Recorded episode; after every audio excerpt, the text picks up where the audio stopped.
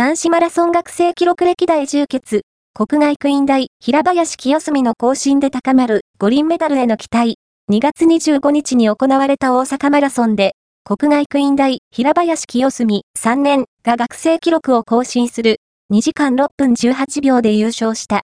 パリ五輪出場権獲得の設定記録には届かなかったが、今後に期待を抱かせる新星誕生。